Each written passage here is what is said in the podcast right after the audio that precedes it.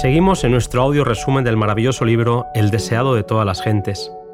En el capítulo de hoy, Días de conflicto.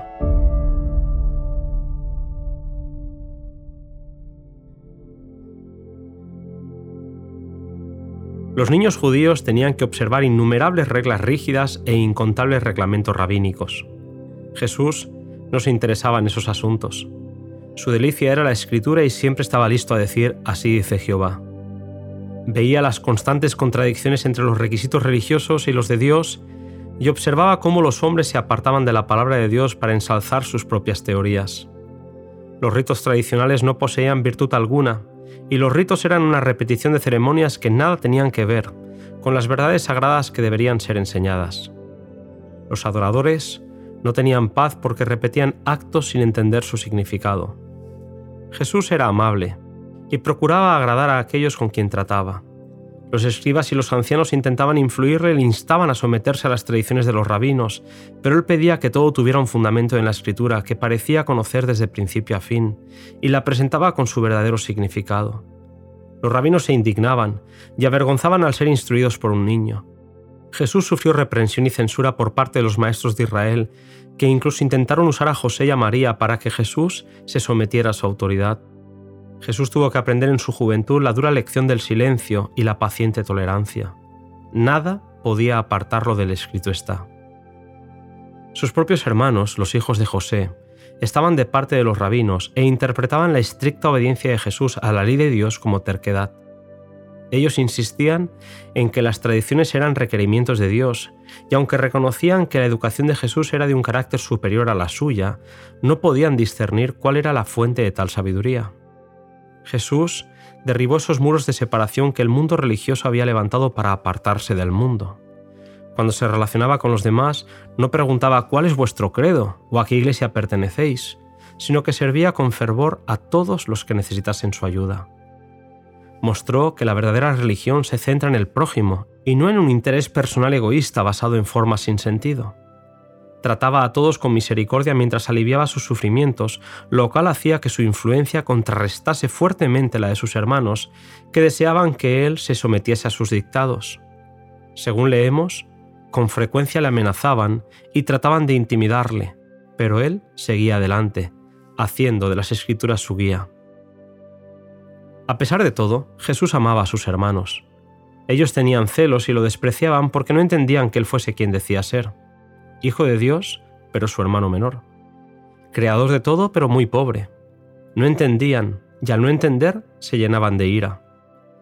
Ellos eran religiosos, pero se habían apartado de Dios y no sentían el poder que Jesús manifestaba. Las formas religiosas que ellos observaban no podían transformar el carácter. El ejemplo de Jesús era para ellos una continua irritación. Él no odiaba sino una cosa en el mundo, a saber el pecado. Entre los formalistas, cuya apariencia santurrona ocultaba el amor al pecado, y un carácter en el cual el celo por la gloria de Dios ejercía la supremacía, el contraste era inequívoco. Elena White dice que entre las amarguras que caen en suerte a la humanidad, no hubo ninguna que no le tocó a Cristo. Había quienes trataban de vilipendiarle a causa de su nacimiento, y aún en su niñez tuvo que hacer frente a sus miradas escarnecedoras e impías murmuraciones si hubiese respondido con una palabra o una mirada impaciente, si hubiese complacido a sus hermanos con un solo acto malo, no habría sido un ejemplo perfecto. Así, habría dejado de llevar a cabo el plan de nuestra redención. Si hubiese admitido siquiera que podía haber una excusa para el pecado, Satanás habría triunfado y el mundo se habría perdido.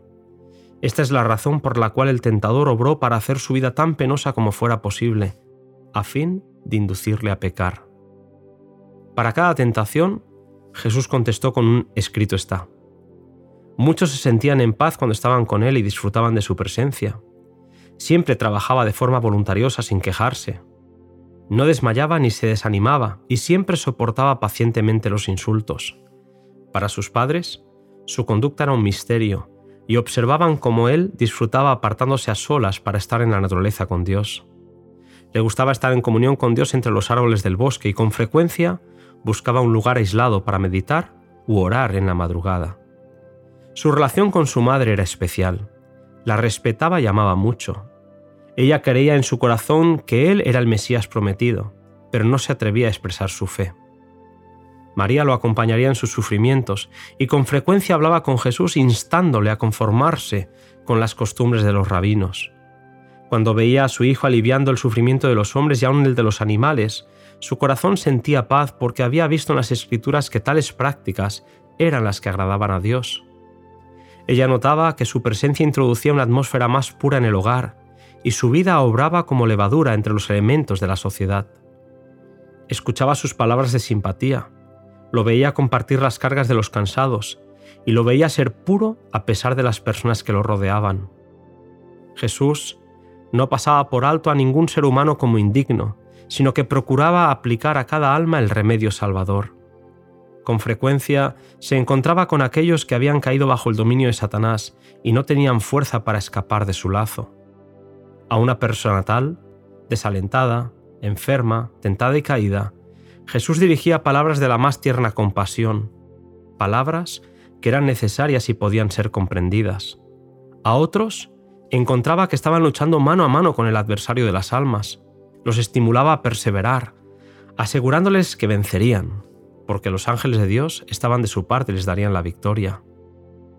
Jesús sanaba el cuerpo tanto como el alma.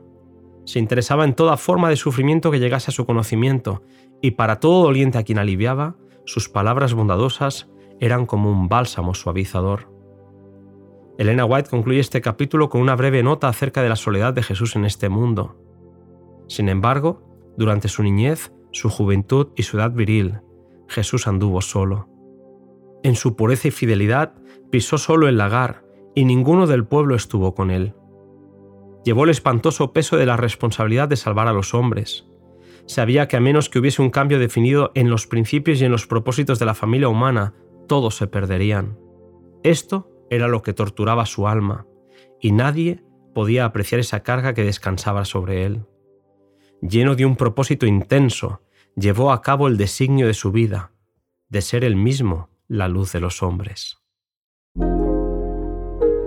Hasta aquí, querido amigo, el resumen del capítulo 9 del Deseado de todas las gentes.